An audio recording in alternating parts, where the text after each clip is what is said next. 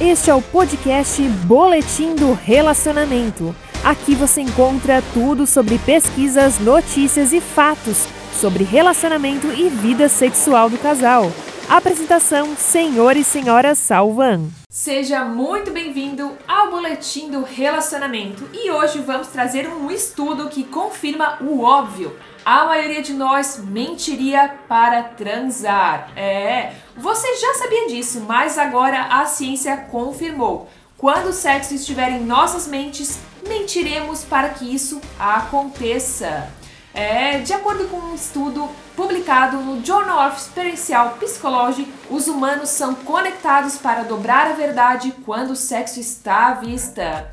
As pessoas farão e dirão qualquer coisa para fazer uma conexão com um estranho atraente. É, quando seu sistema sexual ele está ativado, você está motivado a se apresentar da melhor forma possível. E isso significa que você vai dizer a um estranho coisas que fazem ele olhar melhor para você.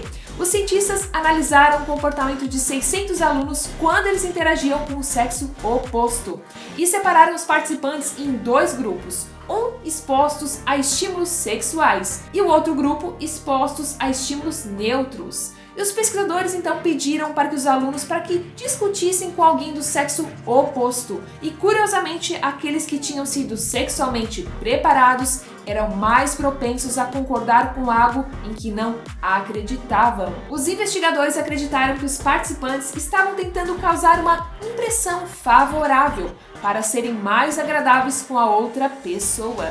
Em seguida, os voluntários foram pesquisados sobre várias preferências e depois de conhecer um membro do sexo oposto, eles então foram pesquisados novamente. Dessa vez, no entanto, a pessoa que tinha acabado de conhecer a outra veria suas respostas. Mais uma vez, os resultados mostraram que os participantes alterariam suas próprias opiniões, muitas vezes até contradizendo suas respostas originais, aquelas que elas deram antes de conhecer esse suposto parceiro, pretendente, para realmente impressionar um membro do sexo oposto.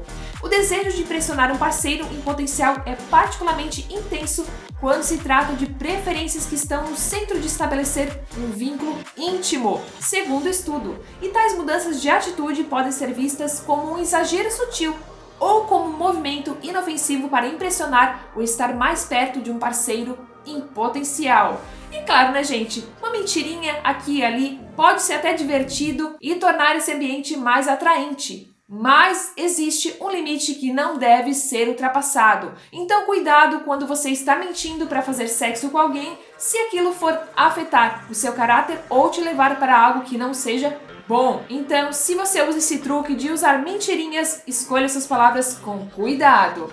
E é isso, o que você achou do podcast de hoje? Você já contou alguma mentirinha para conquistar alguém? É, cuidado com o que você vem falando, hein? Possivelmente essa pessoa possa descobrir depois que aquilo não é verdade e o relacionamento de vocês, se você pretende ter um relacionamento sério com aquela pessoa, pode estar em perigo. E aí, gostou do podcast de hoje? Comenta o que você achou desse podcast.